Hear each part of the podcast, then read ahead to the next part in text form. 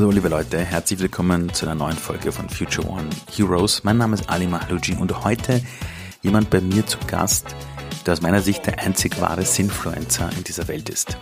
In einer Welt, in der Menschen nette Fotos posten und glauben, ein Like reicht schon, um die Welt zu retten, gibt es da jemanden, nämlich den Klaus Schwertner, den Geschäftsführer und Caritas-Direktor der Caritas der Erzdiözese Wien, der wenn man ihm auf Social Media folgt, wirklich das Gefühl hat, der Typ steht in der Früh auf und überlegt sich, wie kann ich diese Welt besser machen? Wie kann ich aktivistisch Dinge tun und irgendwie schaffen es wirklich bei sich zu bleiben und immer verdammt nett zu sein. Ich habe ihn gefragt, wie er mit dem Hate umgeht, wie er es aber auch hinbekommen hat, neue Ideen umzusetzen. Ich habe sehr viel Einblicke bekommen, eine Karriere von jemandem, der wirklich seinen Weg gefunden hat, aber dann auch nicht mehr locker gelassen hat. Wir haben über die ganzen Initiativen gesprochen, die initiiert hat und auch die Magie dahinter, was es bedeutet, wenn Menschen von sich aus beginnen, den ersten Schritt zu machen und was es dann für große Welleneffekte auf die Gesellschaft hat. Ich habe diese Podcast-Folge sehr bewusst genommen als die letzte Podcast-Folge für 2023 weil sie unfassbar viel Mut gibt, richtig genial ist und uns alle mit einem Lächeln und einer Art Hoffnungsschimmer in das nächste Jahr blicken lässt. Und liebe Leute, ich hoffe jetzt zu reden und wünsche euch sehr viel Spaß mit Klaus Schwertner. Und glaubt mir, egal ob ihr Caritas-Fan seid oder nicht, nach der Story werdet ihr viele Dinge ganz anders sehen. Viel Spaß damit.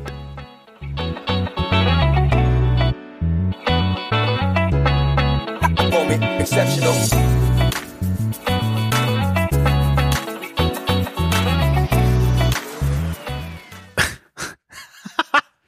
Wenn du vor Elon Musk quasi sitzen würdest und du hättest Zeit, jetzt mit ihm zu frühstücken,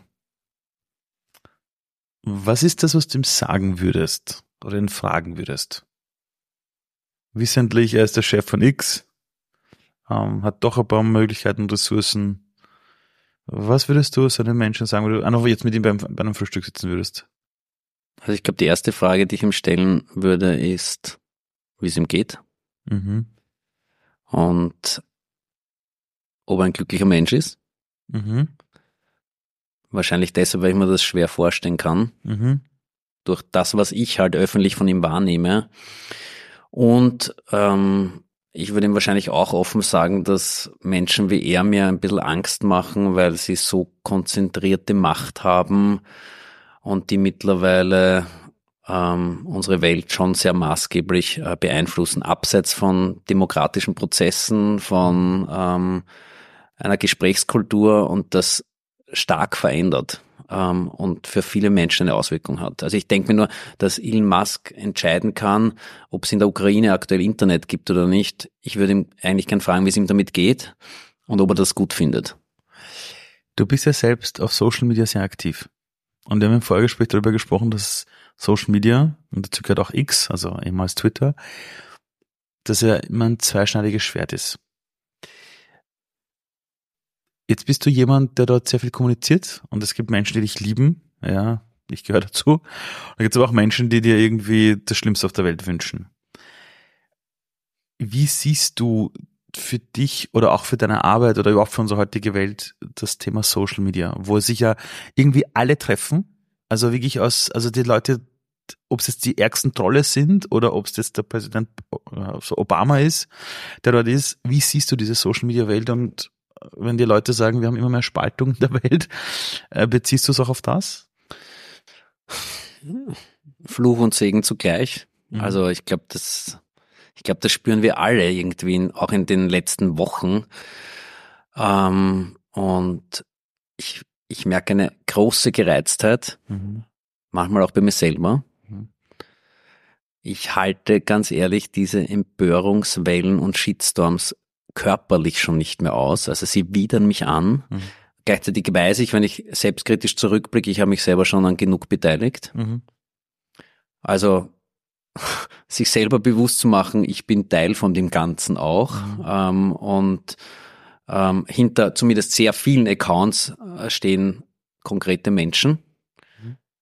Ich finde, das müssen wir immer wieder schaffen, uns zu verdeutlichen. Und gleichzeitig sind halt die Algorithmen auch eine Pest. Ich würde fast sagen, dass das wie ein Krebsgeschwür auch ist, das sich mhm. rasend schnell ähm, auswächst und vergrößert. Und da braucht's ähm, da braucht es erstens mal das Bewusstsein, dass das Netz auch kein rechtsfreier Raum ist. Ja. Und, ja. und dass es darum geht, dass ich mir vorstellen muss, jedes Mal aufs Neue, Ali, du sitzt jetzt ungefähr einen Meter von mir Mhm. entfernt, wir sitzen beide an einem Tisch. Mhm. Auf Social Media vergessen das viele Menschen einfach, wenn sie ins Handy hämmern und wenn sie auch vor allem dieser starken Emotion und dieser starken Wut Ausdruck verleihen, indem sie jetzt was herauskotzen, will ich Mhm, fast sagen. Und dem müssen wir uns stellen. Und da sehe ich Riesenbedarf. Ich, ich habe selber die Erfahrung gemacht, auch mit Menschen, ähm, das geht natürlich nur überschaubar, aber heraus aus Social Media rein ins persönliche Gespräch. Ich habe ähm, einen Bekannten, der mir immer wieder sehr arge Nachrichten geschrieben hat, ähm, wo ich ihn dann mal gefragt habe, weil ich mich dann selber wirklich geärgert habe, bringt das was, da wechselseitig Positionen auszutauschen über WhatsApp oder über den Facebook Messenger? Und ich habe ihn dann gefragt, hey Alter, gehen wir mal gemeinsam auf einen Kaffee oder auf ein Mhm. Mittagessen und reden wir mal. Es war wirklich spannend, Mhm. weil da ist damals stark nach 2015 ums Thema Migration, Mhm. Flucht gegangen, Asyl. Und ich habe mir gedacht, mit dem werde ich keine zwei Millimeter Gemeinsamkeit finden. Mhm. Bei dem gemeinsamen Kaffee, bei dem gemeinsamen Mittagessen. Ich glaube, es hat vier Stunden gedauert. Ah, okay. Wir sind zusammengesessen, haben uns zugehört, haben uns Fragen gestellt. Und wenn du mich fragst, was brauchen wir in der aktuellen Zeit auch, dass wir wieder lernen, uns zuzuhören, Mhm. vielleicht kurz innezuhalten und dann erst zu reagieren und auch ein bisschen mehr Verständnis für unser Gegenüber zu haben. Das vermisse ich auf Social Media, weil es auch so verdammt schnell ist. Das hat natürlich auch bei Twitter oder X damit zu tun, dass es so verkürzt Ja, das ist, das ist wirklich Gift. und dann ist es Gift, Das genauso wie du es sagst.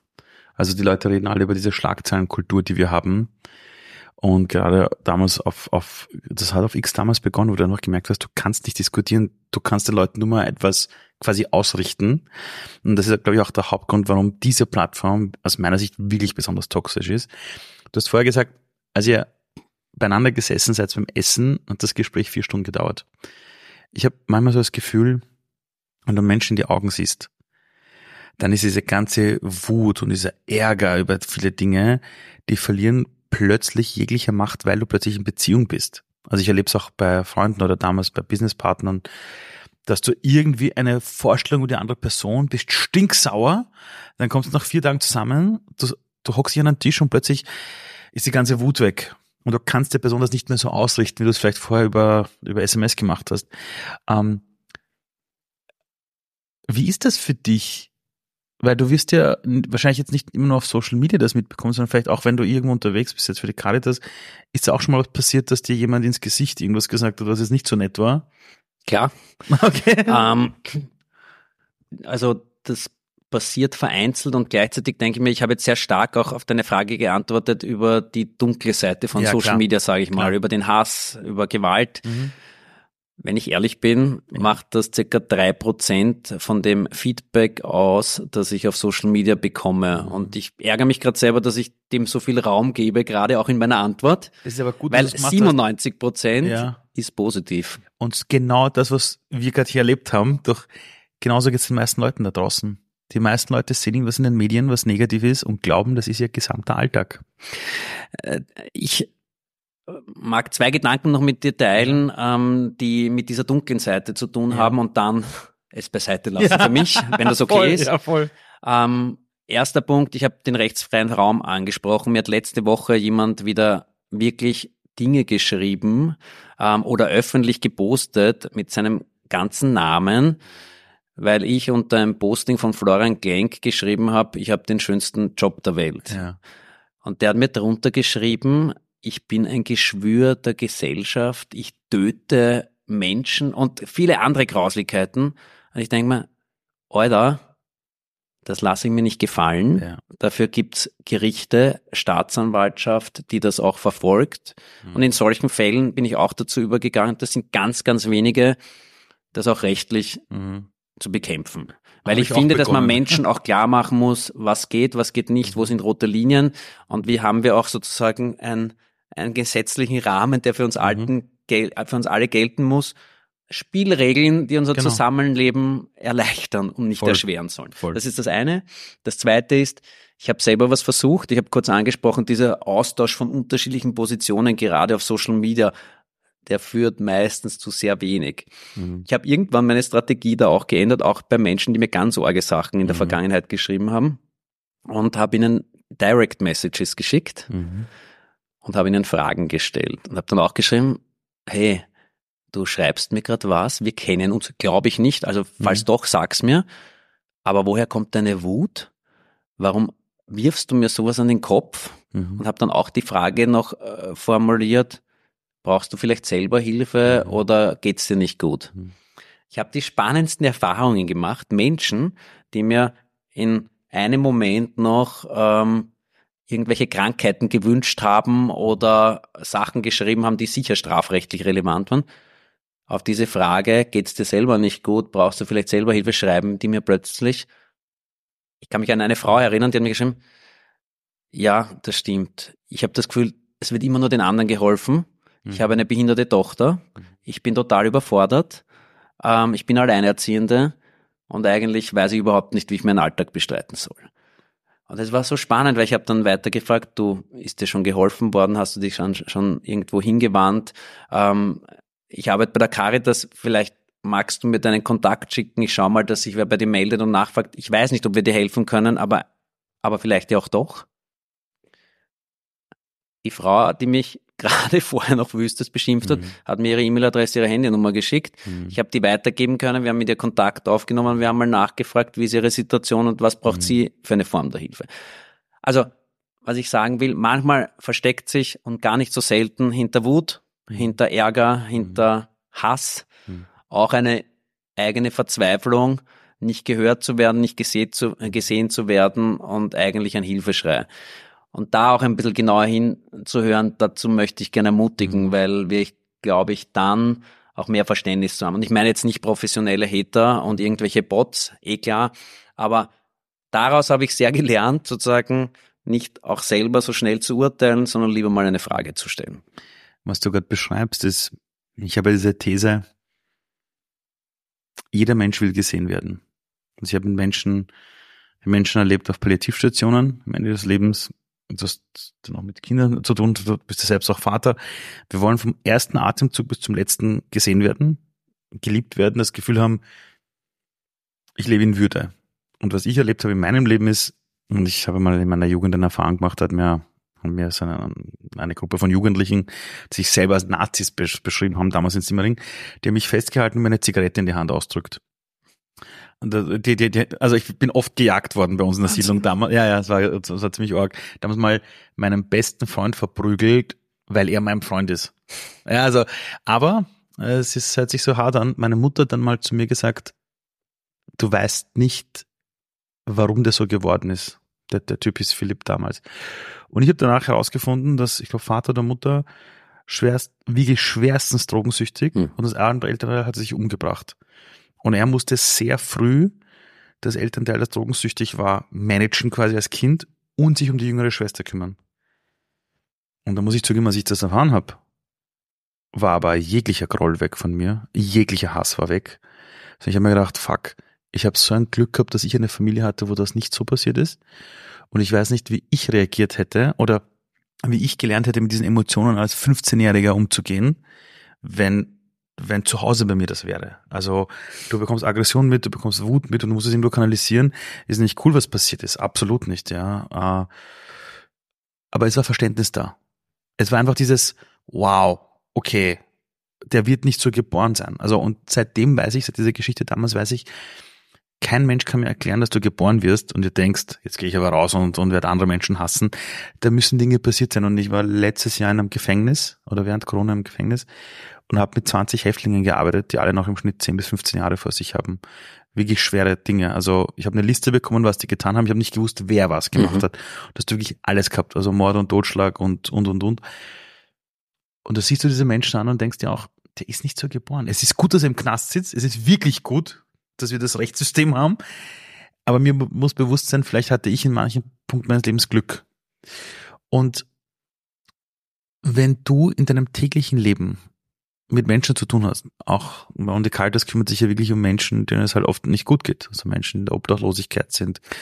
Äh, oder? Und das sind viele Menschen, die keine Engeln sind. Und Genau. Die selber auch Schlimmes durchgemacht haben oder auch Fehler gemacht haben. Wie, wie schaffst du es für dich in der professionellen Rolle zu bleiben? Und nicht manchmal vielleicht abzudriften in eine Rolle, wo du denkst, naja, super, also keine Ahnung, wie der sein Leben gelebt hat, ist er vielleicht offiziell laut Gesellschaft abgestürzt. Also wie schaffst du es, dieses Emotionale manchmal zu trennen von deiner professionellen Arbeit, wo du sagst, am Ende des Tages sind wir eine Einrichtung, die anderen Menschen hilft? Weil ich kann mir vorstellen, hätte ich jetzt einen Job, ich würde jeden Abend zu Hause sitzen, wahrscheinlich eine Stunde unter der Dusche mal stehen und mir denken, boah, ich muss jetzt mal einfach mal emotional von mir wegbekommen, weil zu Hause Kinder, ich habe Familie. Äh, Wie machst du das für dich? Also erstens ähm, glaube ich, dass ich, wenn ich es in meinem Job nicht mehr schaffe, empathisch zu bleiben für mein Gegenüber, dann mache ich meinen Job nicht mehr machen. Das habe ich mir irgendwie geschworen. Ja, das verstehe ich. das Ähm, verstehe ich. Und ähm, und ich ich habe vorher schon gesagt, dass ich vor wenigen Tagen äh, gepostet habe, dass ich den schönsten Job der Welt habe. Ja, voll. Und das empfinde ich so, obwohl ich ihn schon 15 Jahre mache, in Wow. unterschiedlichsten Aufgaben bei der Caritas.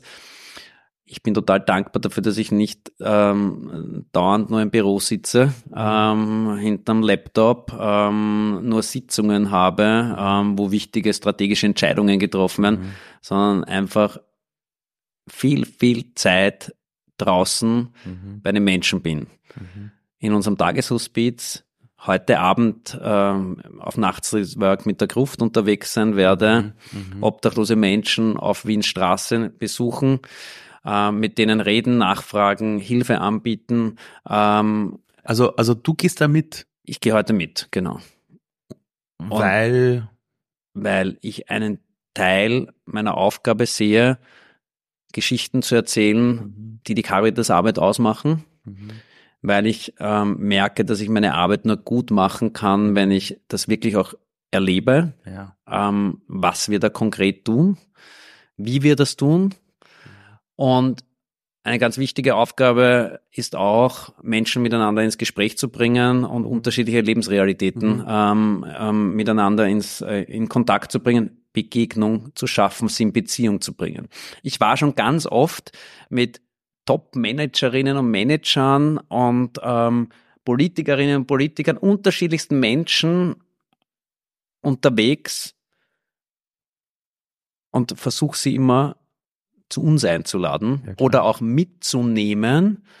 Und ich kann mich total gut erinnern an ein Gespräch mit einem Top-Manager, der mit mir in der Gruft gestanden ist. Wir sind mitten im Tageszentrum gestanden, also da war es laut, Mhm. Für die Leute, Kaffee, die jetzt die Gruft nicht kennen. Obdachloseneinrichtung rund um die Uhr geöffnet. Und die größte? ähm, die bekannteste Obdachloseneinrichtung von ganz Österreich. Ähm, und ähm, dort bekommen obdachlose Menschen einen warmen Schlafplatz, eine warme Mahlzeit, ähm, können sich aufhalten, aufwärmen im Winter gerade jetzt. Aber wir gehen eben auch raus auf die Straße mit Streetwork-Teams, suchen sie auf dort, wo sie leben, äh, auf der Donauinsel, im, im Stadtpark, ähm, wo auch immer in einer Hauseinfahrt sie schlafen, Abbruch, äh, Abbruchhäusern und gehen den Schritt auch auf sie zu. Aber ich war mit diesem Top-Manager in Ja. diesem Tageszentrum und wir Okay. stehen dort zwischen den Tischen. Da sitzen überall Leute und es riecht auch ein bisschen Mhm. und das Mittagessen wird gerade gekocht. Und der schaut mich an und sagt, Klaus, oder wir waren damals bei Sie, Herr Schwertner, was ist hier eigentlich Ihre Erfolgsquote?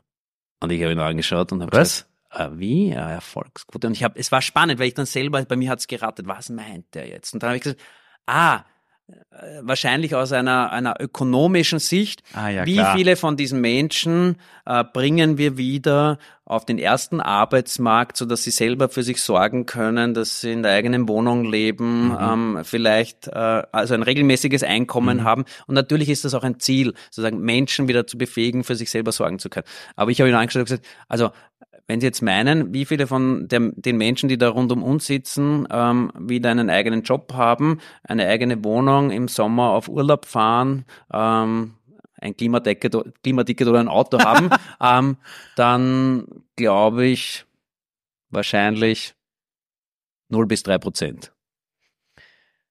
Aber wenn die Frage heißt, wen von diesen Menschen nehmen wir in seiner Menschenwürde wahr? Hm. Wo schaffen wir es vielleicht über Monate und Jahre wieder Vertrauen aufzubauen, weil diese Menschen schlimmste Sachen erlebt haben. Gewalterfahrung, ähm, scheiße behandelt worden, mhm. Scheidung, Krankheit, Jobverlust, also die mhm. verschiedensten Dinge. Und das ist ja meistens nicht ein Problem, sondern ein Rucksack voller mhm. Probleme, den sie mit sich umtragen. Wenn ich ähm, daran denke, wie viele Menschen schaffen wir oder wo schaffen wir es, dass sie wieder Hilfe annehmen, dass sie diesen Schritt ein Stück weit zurück vom Rand der Gesellschaft wieder in die Mitte schaffen. Wenn ich daran denke, wie viele Menschen wir weitervermitteln können, dann auch, dass sie in einer kleinen Wohnung, in einem kleinen Zimmer, vielleicht in einer obdachlosen Einrichtung oder WG wohnen, dann glaube ich fast 100 Prozent. Wow. Und ich habe ihm dann auch die Geschichte erzählt von einem Herrn, den ich selber über Jahre äh, beim Street immer wieder getroffen habe, ähm, der äh, lange gebraucht hat, bis er wieder Vertrauen gefasst hat. Aber äh, Vertrauen in was? Vertrauen in sein Gegenüber, in die Menschen, die, also in dem konkreten Fall in unser Streetwork-Team, mhm. ähm, die sozusagen jene waren, die ihm Hilfe angeboten haben. Mhm. Der war gar nicht mehr bereit oder so weit, dass er Hilfe annehmen konnte, weil er ein Grundmisstrauen hatte. Und ich habe ihn dann Jahre später erlebt, ähm, wie, wie er dann auch ähm, stationär im Krankenhaus war, weil es ihm gesundheitlich nicht mehr so gut gegangen ist, auch medikamentös gut eingestellt wurde dann und letztlich nach Jahren es geschafft hat, in eine eigene kleine Wohnung zu übersiedeln, mhm. ein Zuhause plötzlich wieder zu haben. Und drei Wochen später ist er gestorben. Und ich habe diesem Top-Manager auch diese Geschichte erzählt, weil ich gesagt habe, manchmal ist es auch unser Erfolg, dass Menschen nicht auf der Straße sterben müssen, sondern in den eigenen vier Wänden, auch wenn das vielleicht nur eine kurze Zeit ist. Für alle, die gerade das hören, während du all diese Sachen gerade erzählt hast, haben deine Augen geleuchtet. Und ich habe am Anfang noch die Frage gestellt, wie kann man sich davon quasi emotional abkapseln und die Frage deshalb gestellt, weil viele Menschen oft, wenn sie sehen, dass jemand im Namen der Menschenwürde der nächsten Liebe unterwegs ist, dann glauben sie oft, das ist eine Belastung. Danke für diesen Hinweis. Ja. Die eine der häufigsten Fragen, die mir gestellt werden, ist, wie haltest du das alles aus? Genau. Das ist ja so schwer. Genau. Und ich sage immer, gar nicht. Ja. Ich erlebe jeden Tag so viele, um beim Begriff Erfolg mhm. zu bleiben, Erfolgsgeschichten, ja, Lebensgeschichten, ich hasse den Begriff sozial schwach. Ja. Diese Menschen sind unglaublich stark. Was die schaffen, ein Obdachloser, der den Weg zurück schafft, mhm. Hilfe anzunehmen, wieder zurück in die eigene Wohnung. Ich erinnere mich an Menschen, die mir erzählt haben, sie schaffen es nicht mal mehr im eigenen Bett zu schlafen, weil sie jahrelang auf der Straße am harten Boden geschlafen haben. Die haben sich ihren Schlafsack mitgenommen in ihr kleines Zimmer, in, wo sie die erste Nacht oder die ersten Nächte am Boden neben dem Bett geschlafen haben, weil sie so Angst hatten, wie das sich anfühlt, wieder im Bett zu schlafen. Das sind arge Geschichten, das sind natürlich auch extreme Geschichten, aber das zeigt doch, wir können was verändern, wir können Hilfe ermöglichen, wir können Menschen auch nicht aufgeben, sondern versuchen, sie zu stärken. Wenn, wenn du mich fragst, oder wenn diese Menschen zu mir sagen, du hast ja so, ein, so, so viel Leid und so viel Not und wie haltest du es aus? Ich halte es deshalb gut aus, weil ich so viel Zuversicht erlebe, so viel ja. Freude, mhm. so viel Glück. Und ja, es gibt dazwischen immer wieder auch einzelne Situationen, Menschen, denen ich begegne, wo man verzweifeln will, wo man schreien will vor Schmerzen, weil was die erfahren, einen auch selber triggert, mhm. wo man sich dann schnell auch denken kann, das könnte ja ich sein. Mhm. Und mhm. das ist ein sehr arges Gefühl natürlich, mhm. weil es auch ein bisschen Angst macht. Mhm. Und ich finde, das darf man auch nicht wegschieben. Mhm. Ähm, da gibt's Gott sei Dank auch für Caritas-Mitarbeiterinnen und Mitarbeiter, für die 47.000 Freiwilligen, die uns in ganz Österreich unterstützen. 47.000 Freiwillige? 47.000 Freiwillige. Also falls da bitte Journalistinnen oder Journalisten zu, zu, zu hören, könnt ihr das bitte öfter abdrucken, wie viele Menschen da freiwillig auf die, also einfach Dinge tun? Das ist ja unglaublich. Und denen bieten wir auch Supervision an, ja. wenn sie das brauchen, damit sie ihre Arbeit gut machen können. Die soll nicht gut gemeint sein, naja. sondern die soll gut sein und entsprechend wirken. würde ich jetzt äh, dem Zehnjährigen, na sagen wir so, dem 14-jährigen Klaus von damals an Fernseher hinhalten und sagen, der Typ, den du da siehst, der für die Caritas tätig ist, das bist du. Das hätte ich nie geglaubt. Äh, warum nicht? Weil ich mit 14 äh, mich total in einen Plan verrannt habe, dass ich unbedingt Kinderarzt werden will. Weil? Ich weiß es nicht. Vielleicht ich, ich habe wirklich viel darüber nachgedacht. Ähm, meine Oma hat Medizin studiert und hat das Studium nicht fertig machen können, weil sie damals alleinerziehend war und äh, das war während des Zweiten Weltkriegs. Und sie ist dann letztlich Lehrerin geworden, aber hat immer wieder gehadert damit, dass sie Medizin nicht ähm, fertig gemacht hat. Mein Opa, den ich erst, äh, wie ich schon relativ groß war, kennengelernt habe, weil er hinterm eisernen Vorhang äh, jahrelang gelebt hat. Ähm, der war Arzt und vielleicht ist das daraus gekommen, aber, aber ich weiß es nicht. Aber warum Na, weil ich Kind, weil ich, weil ich, ich habe mit 14 zum Beispiel auch, was du damals sehr untypisch war für junge Burschen, ein Baby gesittet, weil ich das gerne gemacht habe, weil ich gemerkt habe, dass ich einen Zugang zu Kindern habe, ähm, dass, dass ich, mir das Freude bereitet. Und das war aber sehr untypisch damals für Burschen, ja, weil das war so klassisch, naja, das machen ja Mädels und nicht Burschen. Ja, ja voll. Gut. Und in der Schule habe ich mir eigentlich immer relativ leicht getan und dann habe ich mir Medizinstudium begonnen und habe plötzlich gemerkt, oh, ich muss lauter Sachen auswendig lernen, die mich nicht die Bohne interessieren. Mhm. Bei, der, bei den ersten Vorlesungen Chemie, äh, Physik sind wir begrüßt worden mit den Worten, äh, damals 2000 Erstsemestrige, ähm, ich begrüße sehr herzlich jene 50 Prozent, die nächstes Jahr nicht mehr hier sein werden, äh, die aufhören werden, weil sie frustriert sind, weil sie nicht bereit sind, diesen Weg zu gehen. Und ich habe dann gedacht, was geht da ab? Oh Gott. Ähm, also ich wollte Kinderarzt werden, aber ich habe mich wenig beschäftigt damit, was ist eigentlich notwendig dafür und welchen Weg muss ich da auch gehen. Und dann bin ich dort gesessen und habe sehr lange damit gehadert und habe diesen Weg auch weit. Und das ist wirklich zu einer echten Lebenskrise ähm, für mich geworden, weil ich das Gefühl hatte, ich scheitere total. In welchem Alter warst du da? Ja, das war so zwischen 20 und 23, schätze ich. Mhm und habe immer wieder überlegt, was könnte ich anderes machen. Ähm, habe aber, äh, ich habe, also dieses Scheitern war für mich wirklich arg. Also so, mhm. ich, ich, ich wollte immer Kinderarzt werden und jetzt gebe ich das auf. Habe dann wirklich auch sozusagen psychisch sehr damit gekämpft mhm. habe auch gemerkt, wie wichtig es ist, in so einer Phase ein Umfeld zu haben, also Geborgenheit von der Familie zu haben. Meine Eltern unglaublich, wie die zu mir gehalten haben. Ich habe mit autogenem Training damals begonnen. Ähm, Autogenes Training für die Leute, die das nicht kennen, wie Entspannungsübung. In mhm. Wirklichkeit innere Ruhe finden, zu sich selbst finden und und das war noch daraus, vor Instagram, das war noch vor Instagram, wo alle stimmt. begonnen haben, finde dein Inneres. Das stimmt. Das war auch vor Yoga. ja. Ich finde Yoga super, Entschuldigung, aber. Nein, nein, ja. ist es auch, ist es ja, auch, aber, aber, aber Genau, es war einfach davor. Ja, okay. Und ich habe gemerkt, dass ich nicht mehr an mich glaube und bezweifelt habe, dass ich irgendwas gut kann. Wow. Und das war auch ein sehr arges Gefühl. Wie bist du da raus?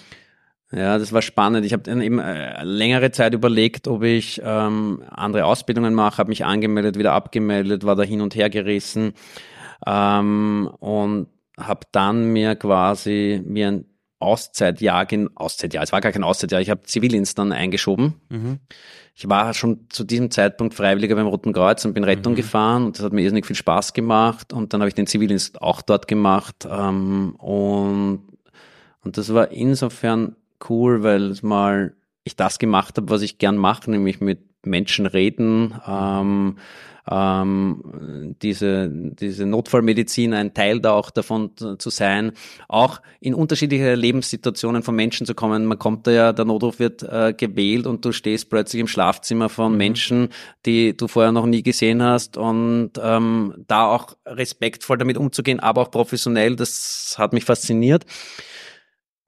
Aber du hast gefragt, wie bin ich da rausgekommen? Ehrlich gesagt über den Sport, spannenderweise. Aha, ich habe ähm, zum Radfahren mit 20 relativ viel begonnen, Mountainbiken, bin einige Mountainbike-Rennen auch gefahren, nicht professionell und nicht, äh, nicht irgendwie vorne weg, gar nicht. Ja. Aber da hat so ein Rennen gegeben, von dem haben alle meine Freundinnen und Freunde gesprochen. Das hat auch noch dazu den argen Namen gehabt. Einmal Hölle und zurück. Also sehr in, einladend. In Bad Geusern ist das. Ähm, gibt's noch immer. Salzkammergut Trophy heißt das. Und das, da gibt's eine Extremdistanz. 7000 Höhenmeter an einem Tag und 220 Kilometer mit dem Mountainbike. Und ich habe gedacht, das will ich schaffen. Dann habe ich wirklich ein Jahr lang hintrainiert. Sehr, sehr viel. Ähm, auch mental über autogenes Training und ich habe mir ständig vorgesagt, ich schaff das, ich schaff das, ich schaff das. Und ich bin dann wirklich, ähm, im Juli war dieses, äh, war dieses ähm, Mountainbike-Rennen um 5 Uhr in der Früh der Start. Und ich bin irgendwann so um 20.30 Uhr, 21 Uhr am Abend angekommen, also war lange unterwegs, habe dort wirklich Qualen durchlaufen, die irre waren. War, hab immer wieder diesen Drang auch gespürt, aufzugeben, aufzuhören, zu scheitern. Mhm. Und in diesen Momenten habe ich mir das, was ich da ein Jahr lang mir mental immer wieder vorgesagt habe, ich schaff das, ich schaff das vorgesagt und habe gemerkt, ich kann eine unglaubliche Kraft entwickeln. Und bin ins Ziel gekommen und kann mich auch bis heute an diesen Moment erinnern, nämlich nicht für die anderen, für mich.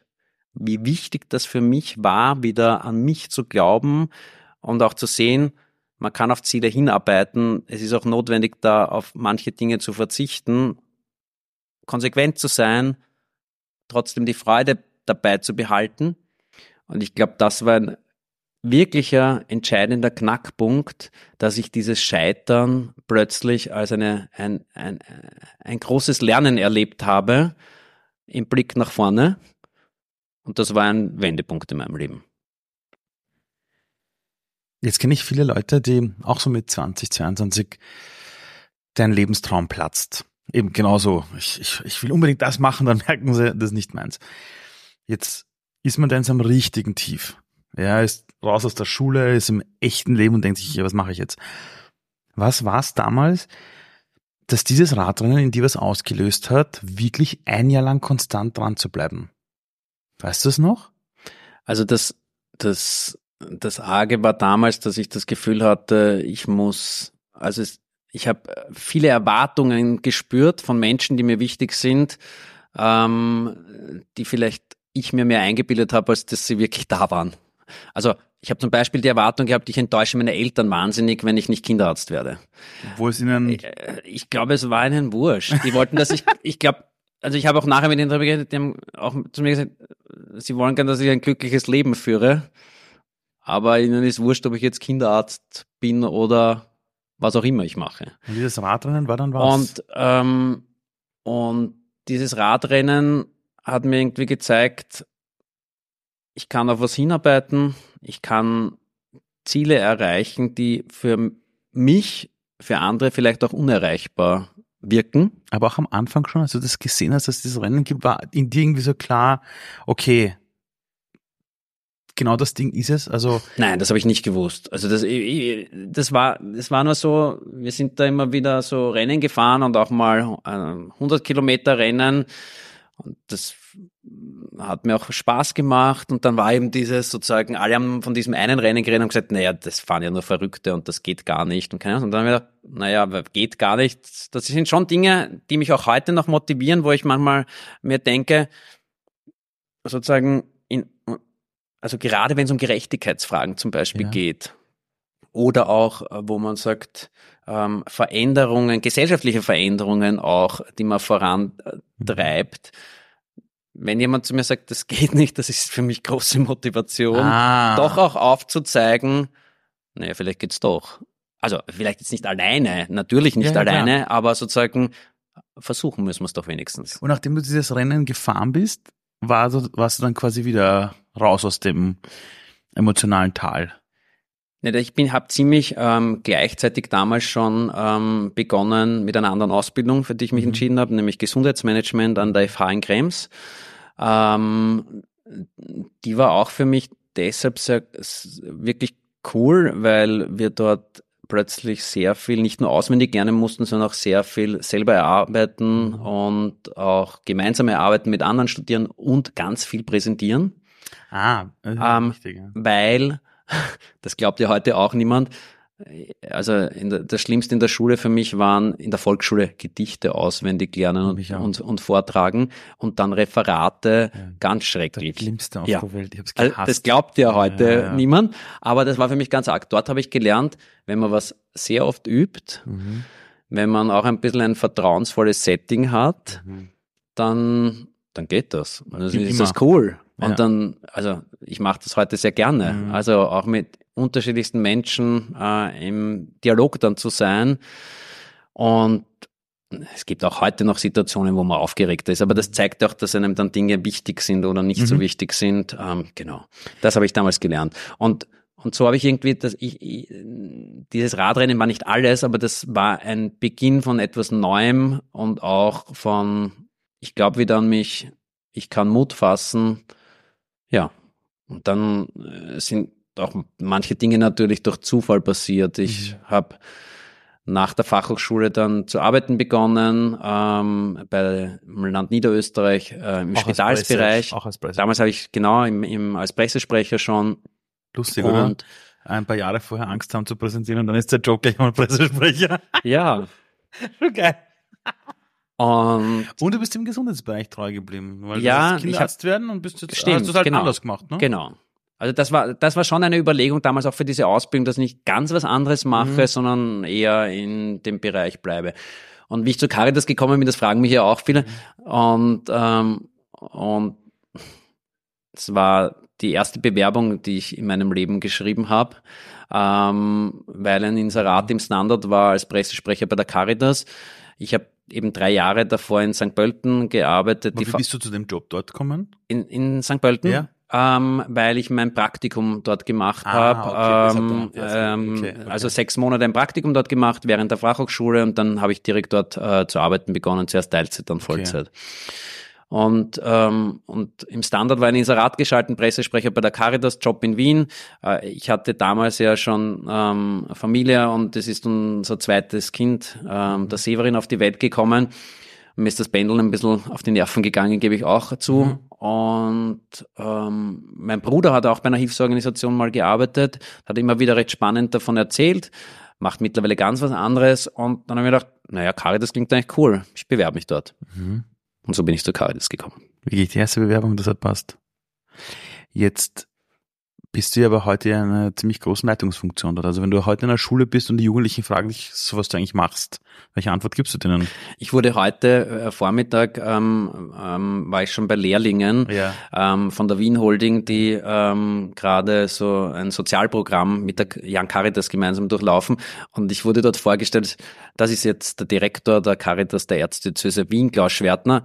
Und ich bin dann vorgegangen und gesagt, klingt ziemlich alt, oder? Ähm, und die haben sich überhaupt gehaut. Wirklich, oder? Ja, das bin ich wirklich. Aber ich gesagt, klingt, klingt wirklich alt. Ja. Habe ich gesagt, klingt wirklich alt. Habe ich gesagt, aber was ja gut ist, ich bin auch der Kari Klaus. Ja, genau. Wahrscheinlich kennt sie mich unter dem Namen Kari Klaus äh, viel besser. Das ist sozusagen mein äh, Nickname oder wie sagt man? Genau, ähm, Social, genau ja. Social Media Name. Und ähm, mit dem habe ich mich vorgestellt, haben sie gesagt, ja, Instagram, ähm, Nein, das TikTok ist so, ein bisschen. Auch meine Frau, ja, genau. ich gesagt habe, ich interviewt dich so, ah, der Kari Klaus, voll super. Also ist voll, also ist das eigentlich Absicht gewesen, dass sich der Name so durchsetzt? Also quasi dein Social Media. Nein, das war kein, nein, das war kein, kein Plan oder so. Ähm, ich habe erzählt, dass ich ähm, Zivildienst beim Roten Kreuz ja. gemacht habe und mein Skype-Name ursprünglich ja. war Rettungsklaus. Und dann habe ich mir gedacht, na jetzt bin ich bei der Caritas, da könnte ich ja, und Klaus waren alle vergeben, ja. Und dann habe ich mir gedacht, Cari Klaus klingt eigentlich ganz cool, weil das ist die Organisation, für die ich arbeite und Klaus. Und eigentlich ist das fast sowas wie eine Marke geworden. Wie denkst du über das Thema Karriere? Weil jetzt könnte man sich natürlich den Lebenslauf anschauen und sagen, bist der, der aber gescheite Karriere hingelegt, bist du narrisch, ja. Jetzt sagst du, mit 14 wolltest du was ganz anderes machen. Ähm, wie glaubst du, ist das passiert? Das ist das eine. Das andere ist, warum glaubst du, dass du auf Social Media so gut ziehst? Also zum Thema Karriere, ich habe das nicht geplant. Mhm. Ähm, und ich, ich, ich habe auch gelernt, dass ähm, viele Menschen irgendwie Brüche im Leben erfahren oder mhm. auch vermeintliche Brüche ähm, haben. Und deshalb finde ich Lebensläufe schon spannend, aber eher sozusagen, auch wenn sie nicht sehr monoton und ähm, wie soll ich sagen, einen sehr geraden Weg gehen, sondern auch unterschiedliche äh, Dinge machen. 85 Prozent der Lebensläufe sind Zickzack-Werdegänge. Das finde ich cool. Habe ich nicht gewusst. Das, das, wissen die wenigsten. Das ist, das ist das so finde ich, find ich sehr, sehr spannend. Und ich schaue auch auf äh, kleine Details bei Lebensläufen. Mhm. Ähm, was machen die in ihrer Freizeit? Mhm. Ähm, welche Kurse haben sie besucht? Ja. Aber vor allem im Gespräch finde ich total spannend, da zuzuhören. Ähm, also, ähm, aber für deine eigene Karriere, wie, wie hast du Entscheidungen getroffen, dass du also hast du deinen Job irgendwann gemacht und dann gedacht, ah, jetzt wäre ich gern der Direktor irgendwann oder also, also wie hast du für dich selber die ganzen Schritte in deinem Leben irgendwie? Also wenn du, wenn du mich fragst, ähm, ich war Pressesprecher, da habe ich mich beworben, äh, da ähm, da bin ich ein Bewerbungsverfahren durchlaufen. Ich kann mich erinnern, das Bewerbungsgespräch bei der Caritas, fünf Leute sind mir gegenüber gesessen. Ich war echt so, oh my gosh, ja. Äh, ich bin rausgegangen mit dem Gefühl, na, den Job kriege ich sicher nicht. Ah, ähm, dann haben sie mich angerufen äh, und gesagt, ich bin in der zweiten Runde. Dann hatte ich ein wirklich großartiges Bewerbungsgespräch oder Kennenlerngespräch äh, mit dem Michael Landau, mhm. wo von Anfang an ich gemerkt habe, da ist großes Vertrauen, große Wertschätzung, ähm, aber auch kritische Themen können in diesem ersten Gespräch angesprochen werden. Ähm, er hat mich zum Beispiel gefragt, was ich bei der Caritas, also ich habe noch nicht so einen guten Einblick gehabt, aber ähm, ob es bei der Caritas was gibt, was ich verändern würde, wenn ich jetzt so von draußen drauf blicke. Mhm. Oder er hat mich gefragt, wie geht's dir mit der Kirche? Haben wir gedacht, Fangfrage, Fangfrage. Nein, habe ich gesagt, na, damals habe ich geantwortet, ich gesagt, das finde ich ja nach wie vor, dass ich mit manchen Aussagen vom Bodenpersonal, wie mein Papa das immer genannt hat, vom das Bodenpersonal der katholischen. Kirche, das ist urgut. ähm, wirkliche Probleme habe und die irritieren mich sehr. Und dann hat er gesagt, er auch. Das ist so, das, das ist die beste, weil ich sage immer den Menschen, also ich bin jemand, ich, ich, viele würden sagen wahrscheinlich, ich bin total spirituell, ja. Und ich habe in meiner Jugend mir alle Religionen angesehen. Also meine Eltern haben zu mir gesagt, du bist zwar im Islam geboren, aber du musst nicht im Islam sterben. Schau dir mal alles an. Und ich habe mir alles angesehen. Und ich finde das so wichtig, das Thema Glauben. Aber ich habe immer gesagt, wenn dann immer ein paar Menschen beginnen, das für sich selber zu adaptieren, dann wird es manchmal schon ein bisschen sehr so quasi eben so, das Bodenpersonal beginnt dann für sich selbst auszulegen, wo es aber dann nicht im Sinne mehr ist, ja, von dem, von dem wir glauben. Und mir hat immer das Wort gefehlt. Danke, Bodenpersonal, das sehen wir jetzt auch. Mein Papa. Danke, dein Papa, ja.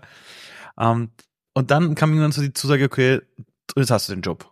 Genau. Und dann habe ich gesagt, das überfordert mich jetzt, ich brauche eine Woche Bedenkzeit. Das ist so geil. Na, und hast du das bekommen, die Woche? Ja. Okay, ist gut. Das Arge war, ich habe sie verstreichen lassen. Und Wirklich? dann, ich war im Nachtdienst beim Roten Kreuz und habe nochmal ein Telefonat mit Michael Landau gehabt, der mich gefragt hat auch, welche Bedenken ich habe oder welche Sorgen. Mhm. Und ich habe das damals auch sehr offen gesagt, dass ich mir unsicher war, soll ich nach drei Jahren schon Job wechseln, zuerst Spitalsbereich, jetzt sozusagen in den Sozialbereich, kann ich dann jemals wieder zurück? Also viele Fragen, die mich beschäftigen mhm. und auch Ängste. Mhm. Wir haben dann länger telefoniert und gesagt, Sie brauchen jetzt wirklich eine Antwort, aber eine Nacht soll ich noch drüber schlafen. Und dann habe ich eine Nacht drüber geschlafen und habe zugesagt. Ähm, und dann war nochmal ein großer Schritt natürlich, ähm, wie ich 2013 ähm, gefragt worden bin, ob ich Geschäftsführer mhm. werden möchte. Ich, ich, weiß gar nicht, wie viele Mitarbeiterinnen und Mitarbeiter die Caritas der Ärztediözese Wien damals schon hatte, aber es waren 3000 oder mehr. Und das hat mir doch gezeigt, dass, dass ich, äh, also da hatte ich Respekt davor, ja. Mhm. Vielleicht auch Schiss. Ich hätte richtig Schiss gehabt. Ich hatte, ehrlich gesagt. Ich hatte richtig Schiss. Ist so narrisch. Ich habe auch viel darüber nachgedacht, dass viele der Führungskräfte, ich war damals 35, viele der Führungskräfte Wahnsinn, um so 10 oder 15 Jahre älter waren als ja. ich. Und haben mir dann auch gleichzeitig gesagt, da arbeiten viele großartige Menschen. Das ist ein Team. Äh, da gibt es einen Geschäftsführerkollegen, der das schon einige Jahre macht. Ähm, also ich hatte dann auch Vertrauen. Aber ich erinnere mich auch noch gut, dass ich mit meinem Bruder damals äh, gesprochen habe, gesagt, du, pff, ich scheiß mich echt an, so viele mit, so viel Verantwortung, mhm. so viele Mitarbeiterinnen und Mitarbeiter, so viele Freiwillige. Und er hat damals zu mir gesagt, du Klaus, was scheißt dich an, stehen eh nicht alle gleichzeitig immer in deinem Büro und wollen was von dir. Das ist gut. Und dieser Satz hat mir total geholfen, weil der mir nochmal verdeutlicht hat, sozusagen, das muss ich ja nicht alles alleine tragen. Ja, und das klar. ist auch nicht so. Das sind ganz viele Hände, ganz viele Menschen, ganz viele Köpfe, äh, die das gemeinsam ähm, schultern und machen. Mhm. Und das macht Caritas aus. Und da können auch ständig neue Menschen dran mitwirken und sind auch eingeladen, äh, mitzumachen. Und dann habe ich zugesagt. Wenn man so eine Führungsposition übernimmt, wie bereitet man sich dann auf das Thema Leadership vor? Also ich habe mich damals auch ähm, ähm, coachen lassen, mhm. weil das sozusagen auch gemeinsam mit meinem Kollegen.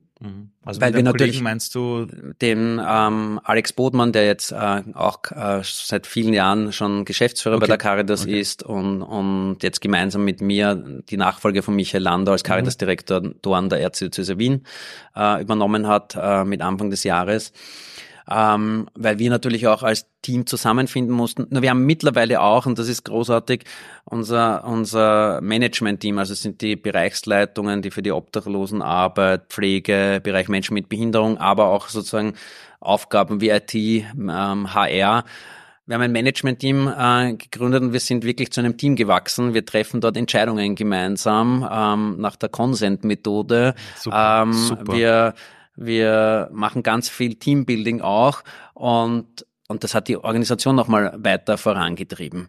Ich habe natürlich Grundlagen ja auf meiner FH, ähm, mhm. in meiner FH, in meinem FH-Studium äh, gelernt, aber sehr viel auch ähm, im, im Gehen, ich würde sagen mhm. im Sprinten mhm. ähm, und ganz viel von Menschen wie dem Michael Landau, aber auch von meinen Kolleginnen und Kollegen.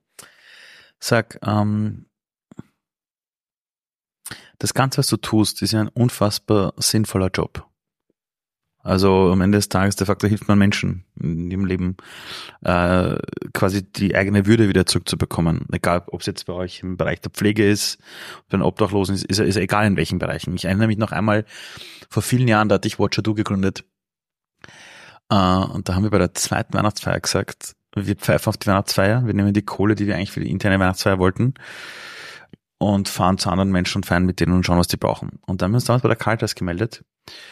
Und der haben uns damals erzählt, und ich hatte mir zuerst eingebildet, na gut, da werden sicher die Kinder jetzt am meisten brauchen zu Weihnachten. Und da wurde mir gesagt, na, um die, um die Kinder ist schon gesorgt, und da kommen auch viele Spenden und so.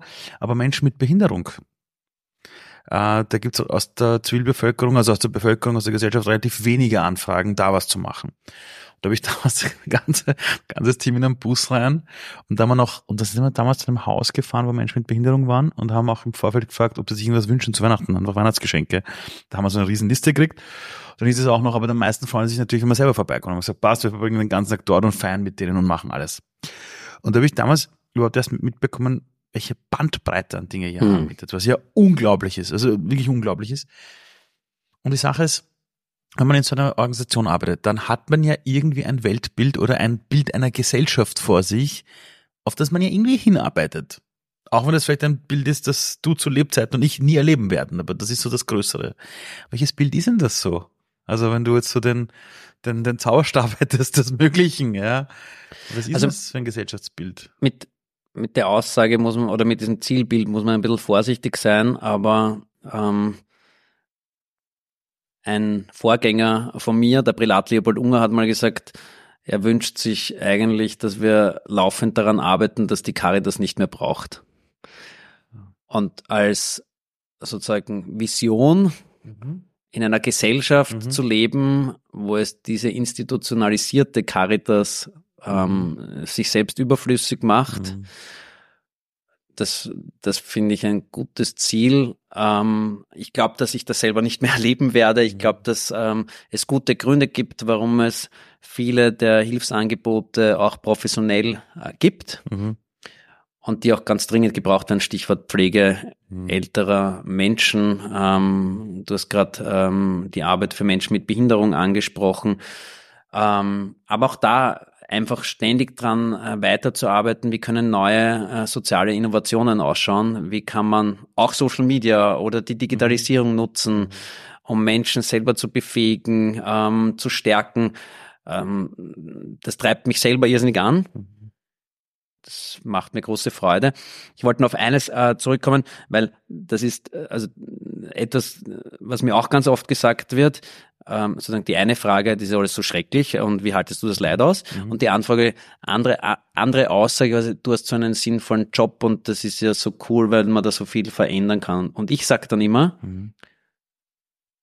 alle Menschen, egal dort, wo sie sich befinden, haben eine sinnvolle Aufgabe. Vielleicht müssen sie manchmal erst erkennen, aber bitte überleg dir vielleicht, was kannst denn du Sinnvolles tun? Mhm. Ihr habt es bei Watcher Do gemacht, ihr habt euch ja. konkret, hm? mhm. ja. ihr habt euch konkret überlegt, zu sagen, machen wir jetzt eine Weihnachtsfeier und feiern ist wichtig und das mache ich jetzt gar nicht schlecht reden. Weil, aber die Feier bei euch war super. Wir, wir hatten die größte aber, Rolle. Die Leute genau. reden heute noch drüber. Siehst du? Das war das Berührendste, was sie je hatten. Es war lustig, es war witzig.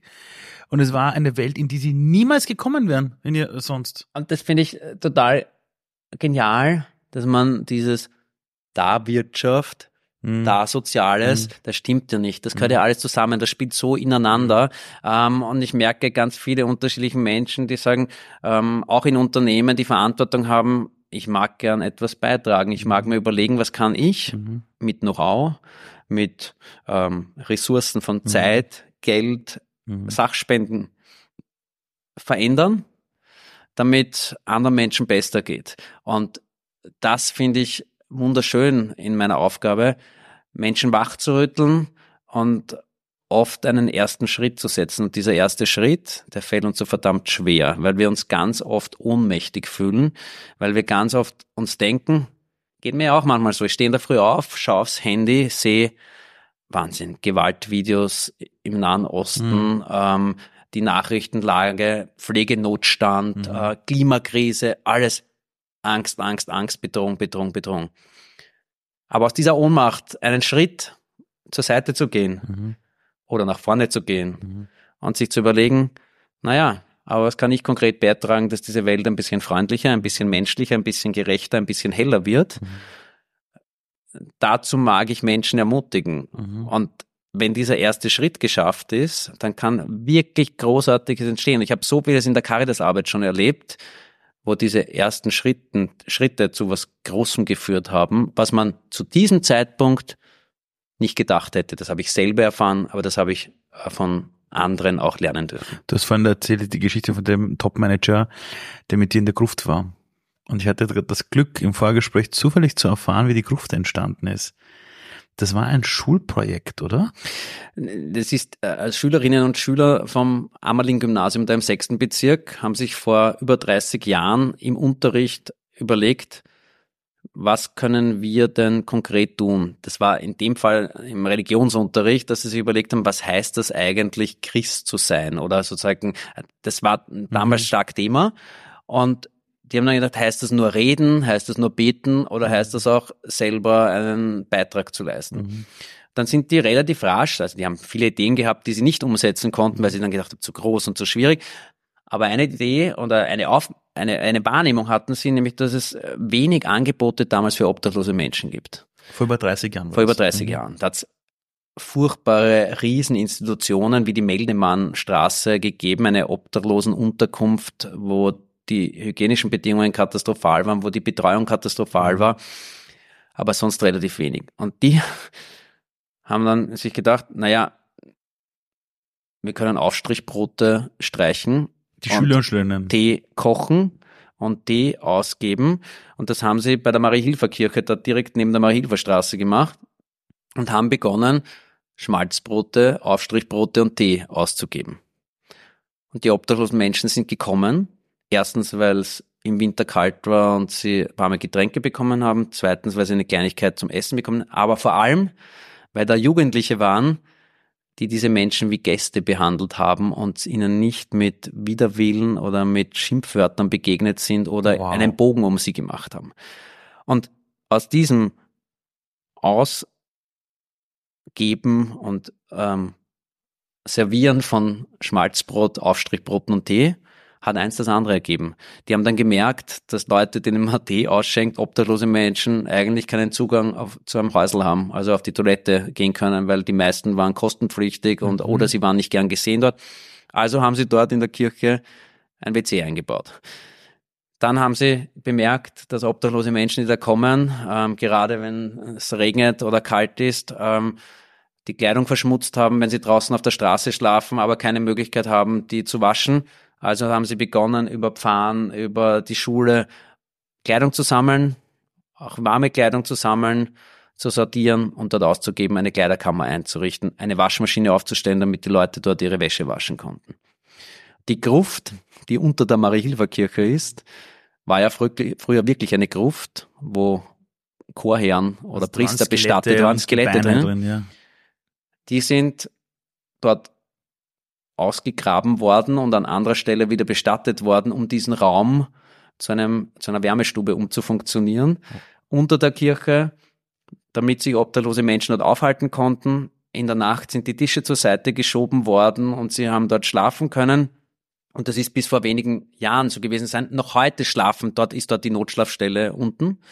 Wir haben dann vor einigen Jahren auch weiterentwickelt, ein Tageszentrum ein, eingereicht vor vielen Jahren ist auch äh, der Bürgermeister Zilk, der ehemalige, am Karlsplatz auf die Toilette gegangen, auf die öffentliche und hat gesehen, wie viele obdachlose Menschen äh, dort geschlafen haben und hat dann damals auch entschieden, dass es eine öffentliche Förderung von der Stadt Wien für die Gruft äh, geben soll, damit dieser 24-Stunden-Betrieb möglich ist und Sozialarbeiterinnen und Sozialarbeiter auch dort angestellt werden. Aber warum erzähle ich diese Geschichte? Weil die Gruft, die heute bekannteste und wahrscheinlich größte Obdachloseneinrichtung von ganz Österreich damit begonnen hat, dass einige Schülerinnen und Schüler sich überlegt haben, was können wir für obdachlose Menschen konkret tun? Und das, was mit Aufstrichbroten und warmen Tee begonnen hat, ist zu all der Hilfe geworden mit heute Nachtstreetwork, Kältetelefon, Kältebus, psychotherapeutische äh, Angebote für obdachlose Menschen, die Schlafmöglichkeiten, das warme Essen und, und, und, und, und. Deshalb, weil viele Menschen zusammengeholfen und daran geglaubt haben, etwas verändern zu können. Die gesagt haben, wir können es. Wie du damals beim Radfahren, ich kann es, ich kann es, ich kann es, oder? Ich schaffe das. Ich schaffe das. Eine Frage habe ich noch. Ähm, wenn du dir das Idealbild eines Kinderarztes vorstellst, was macht einen guten Kinderarzt aus? Also einen guten Kinderarzt macht für mich gemacht? aus, dass, äh, dass sich die Kinder nicht fürchten, wenn sie da reingehen. Das mhm. beginnt schon beim sozusagen beim Türöffnen oder beim Anläuten. Mhm. Ähm, wenn ein Kinderarzt empathisch sein kann und eine Sprache wählt, die die Kinder gut verstehen, wenn er den Kindern zuhören kann, wenn er den Eltern den Stress nimmt, dass den Kindern nicht gut geht. Dass selbst in Situationen, wo die Kinder vielleicht eine schwere Krankheit haben, ähm, er sowohl den Kindern Vertrauen ausstrahlt und ihnen aufzeigt, ähm, auch damit kann man irgendwie einen guten Weg finden und da gibt es Möglichkeiten, aber auch Klartext redet mit ihnen, wenn das nicht so ist. Und, und ich erwarte mir von einem Kinderarzt natürlich auch selber als Vater, dass er, dass er sich entsprechend auskennt, ähm, dass er sozusagen diesen, diesen professionellen Umgang hat, dass ähm, er medizinisch stopp ist, klar. Weil, was du vorhin gesagt hast, du wolltest mal Kinderarzt werden. Ich habe mir die ganze Zeit gedacht, was von dem hast du in deinem Leben jetzt implementiert? Du sprichst eine Sprache von den Leuten, die gegenüber sind. Du sorgst für Räume, wo sie sich willkommen fühlen. Du nimmst den Ängste, aber glaube ich, bist auch sehr klar in dem, was sie brauchen. Und obwohl du jetzt quasi das Ganze leitest, gehst du selber noch mit auf die Straße und schaust, dass du das Professionelle vor Ort verstehst. Und ich glaube halt ganz stark, dass ganz vieles von dem, was du eigentlich machen wolltest, du halt jetzt anders machst aber diese Eigenschaften sehr wohl. Und, und danke, dass du mir das aufzeigst. So ist mir das noch gar nicht bewusst gewesen. Wow. Weil danke. Das ist, ich habe nämlich herausgefunden, oder zumindest ist meine These, das ist halt eine Beobachtung der letzten 25 Jahre, die Menschen, die Dinge tun, wo sie sagen, ich mache den besten Job auf der Welt, sind eigentlich zu dem Erwachsenen geworden, den sie, zu dem sie in ihrer Jugend werden wollten. Vielleicht nicht genau in demselben Rahmen, aber mit denselben Eigenschaften. Mhm. Und das sind meistens die Leute, die dann da sitzen, strahlenden Augen haben, wo andere sagen, wie kannst du nur so einen schweren Job haben? Oder du sagst, Alter, das ist es. Ja. Und das habe ich die ganze Zeit versucht jetzt herauszufinden. Wo sind da die Parallelen? Ja, so, ähm, Spannend. Für die Leute, die jetzt aktuell rumlaufen und sagen, alles ist schlecht. Ich meine, das stimmt ja nicht. Das, das was in den Fern im Fernsehen sind, ist ja nicht die ganze Welt. Weil auf der Straße, wenn du gehst, gibt es einen, der herumschreit, aber 100 schreien nicht rum. Was würdest du den Leuten raten, die sagen, oh Gott, ich habe das Gefühl, die Welt zerbricht gerade. Was würdest du denen als kleinen Mini-Step mitgeben für, fürs Leben? Dass wir ganz oft glauben, dass dieser erste Schritt so ein großer sein muss. Und ich glaube, es sind kleine erste Schritte, ähm, die viel entscheidender sind, auch Dinge auszuprobieren.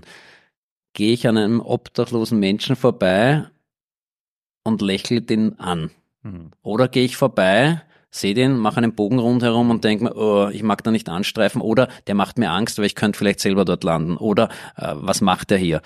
Ähm, äh, also äh, ich habe das Kältetelefon angesprochen, deshalb auch, weil wir auch versuchen, Menschen Möglichkeiten zu geben, wie sie leicht helfen können und diesen ersten Schritt leicht ähm, ihnen, ihnen zu erleichtern. Das Kältetelefon ist eine Telefonnummer, die ich wählen kann, wenn ich sehe, dass zum Beispiel im Winter eine obdachlose Person irgendwo keine Unterkunft hat oder irgendwie friert und ich denke mal, shit, der sollte geholfen werden. Ganz genau. Dann will ich diese Nummer. Dann ähm, bitte diese Nummer wählen.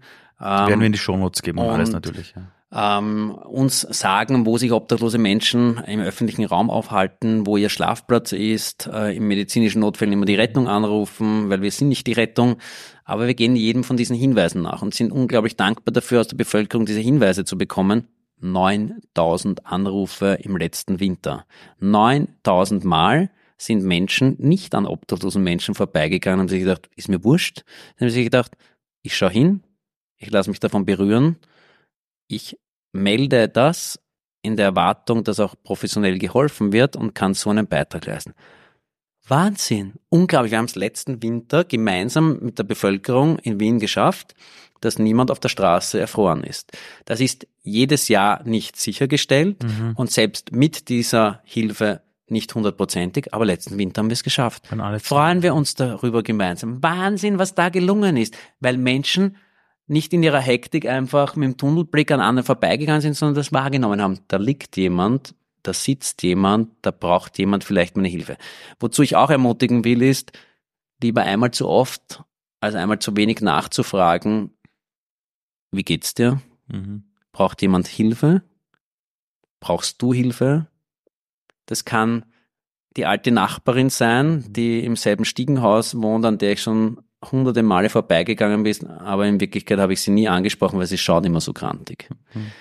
Das kann ähm, von den Kindern ein Mitschüler oder eine Mitschülerin sein, die es relativ schwer ist oder wo man sagt, die ist so auffällig. Mhm. Ähm, mal zu hinterfragen, warum wird die nie eingeladen oder warum ladet die niemanden ein. Wir sehen gerade bei Kindern, bei Kinderarmut, dass viele Eltern Kinder eben niemanden zu sich nach Hause genau. einladen, weil es gar nicht die räumlichen Möglichkeiten gibt.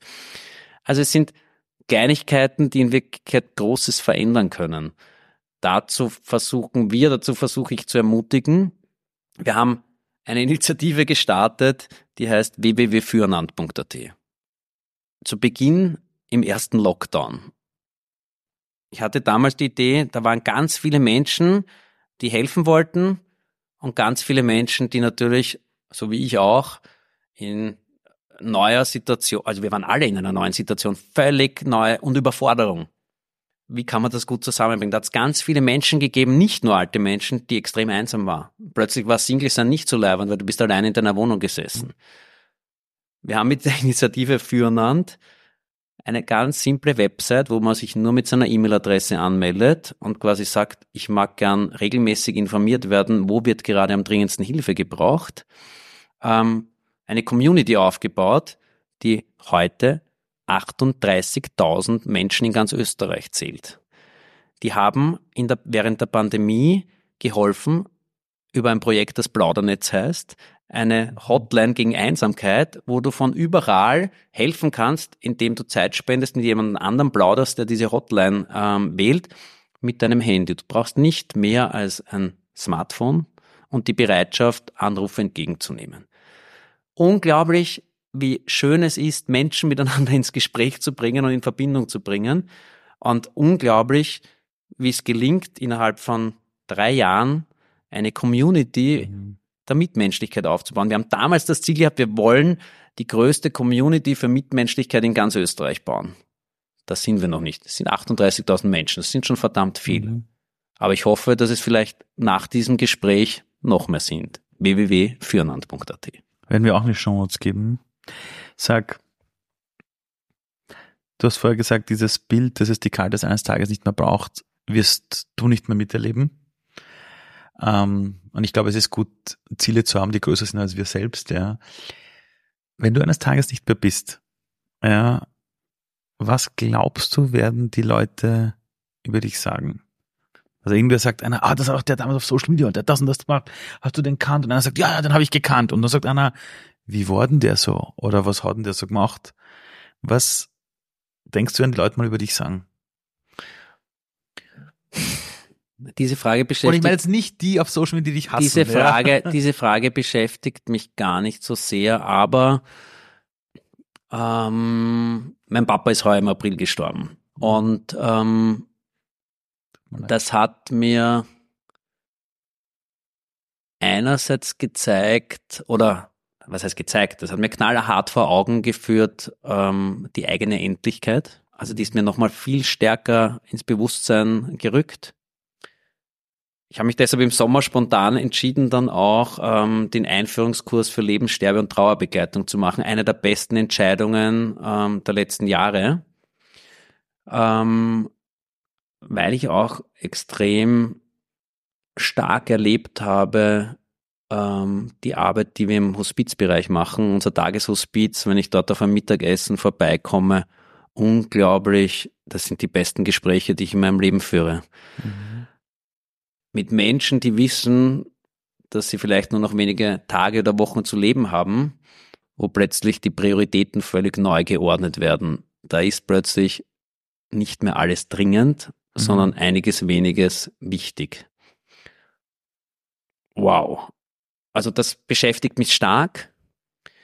Ähm, ich habe auch gemerkt, dass ähm, oder gelernt, dass es im Leben nicht darum geht, irgendwelche Auszeichnungen zu bekommen, Orden ähm, oder 100.000 Follower auf Facebook zu haben oder auf welchen Social-Media-Kanälen auch immer.